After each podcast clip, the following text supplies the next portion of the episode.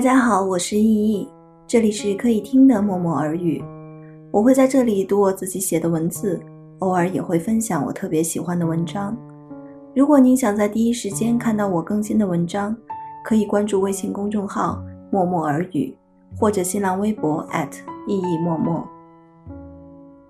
今天分享的文章题目是：爱过不是过了，是爱了。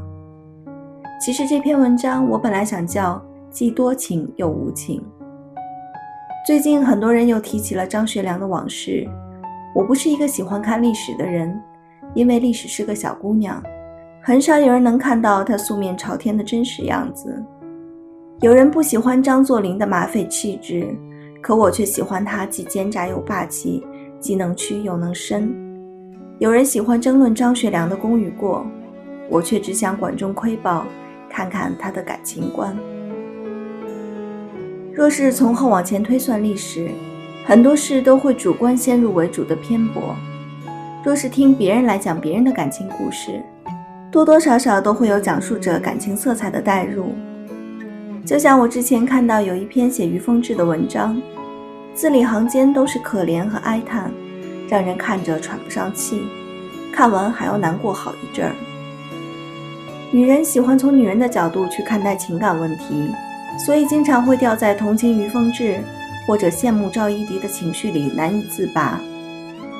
关于那些过往的情感故事，要真是想作为旁观者客观陈述，也不是一件容易的事。特意看了张学良晚年重获自由后的口述历史，还有自述他和许多情人间的往来，他在我脑海里构筑的印象，绝对不是一个值得敬重的男人，而是一个既多情。又无情的男人，张学良的形象还原成现在的描述，可能会比较直观。一个东北的土豪富二代，家境优渥，并受到了最好的教育，个人天资如何暂且不说，但高层的政治平台可以让他见多识广。估计性格里也有东北老爷们的飒爽，至少在同龄人眼里看来，他是有富家魅力的。退一万步说。即便他自身是一个再平庸无奇的人，他的成长光环也足够让他闪耀一生。所以，张学良和他十一个情人的混乱关系，似乎也是合乎情理的你情我愿。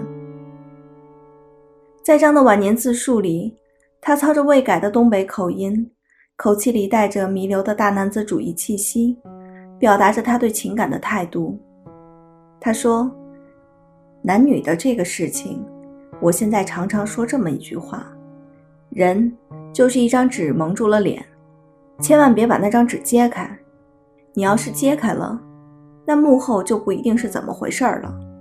你别揭开，就是仁义道德。敢于说这种话的人，首先他得有无所顾忌的底气，在性格上也绝对是放浪不羁。他评价自己：平生无缺憾。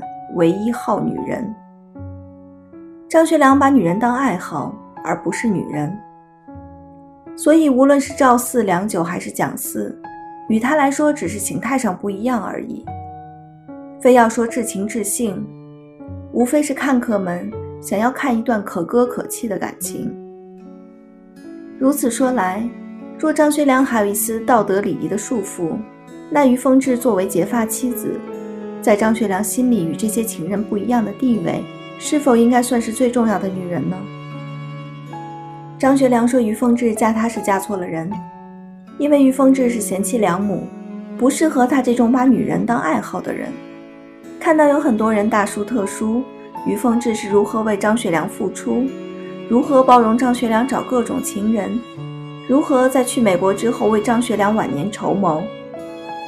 难免让人想起了同时代的张幼仪对待徐志摩，比如说离婚了还侍奉前任公婆。但以当时的时代背景来看，与其说是痴心女子负心汉，不如说在那个时代背景下，大多数的传统女人都想不到还有别的路可走，或者说根本没想过要走别的路。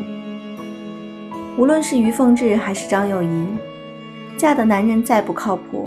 都是自己的天，天要塌，自己就只能撑着不让它塌。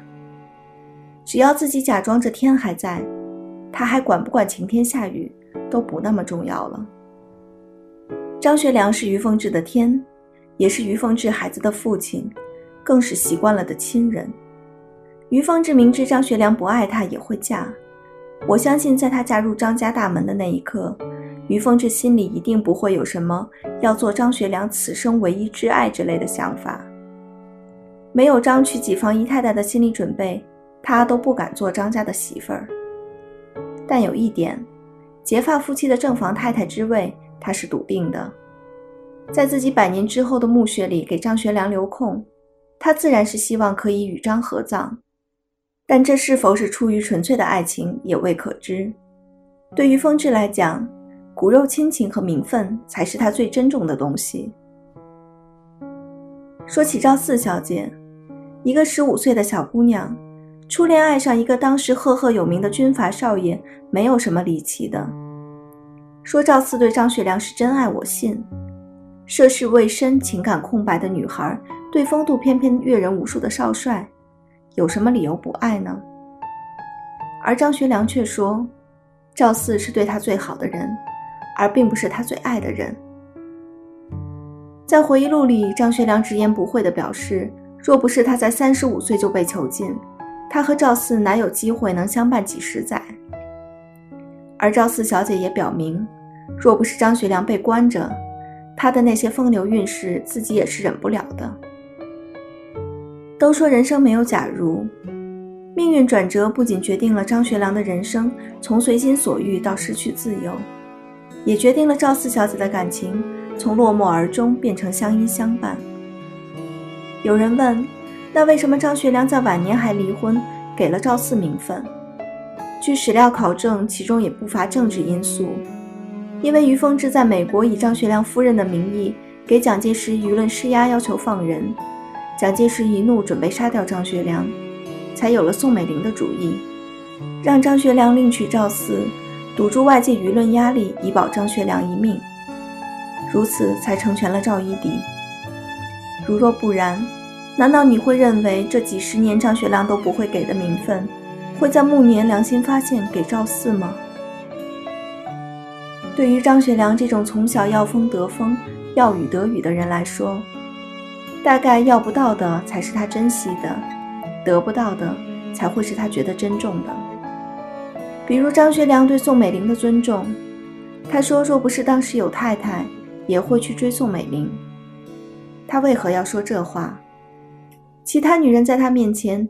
他也并没有考虑自己有没有太太，喜欢就做情人，不喜欢了就是过眼云烟。所以在张眼里，也并不是所有女人都是玩物，他分得清楚，也看得明白。想来张学良也是对每个情人都好的，不然他也不会惹得女人们念念不忘，这也是他的多情之处。他婚内出轨的第一个女人是一个戏子。分手的时候也是出手阔绰的安抚。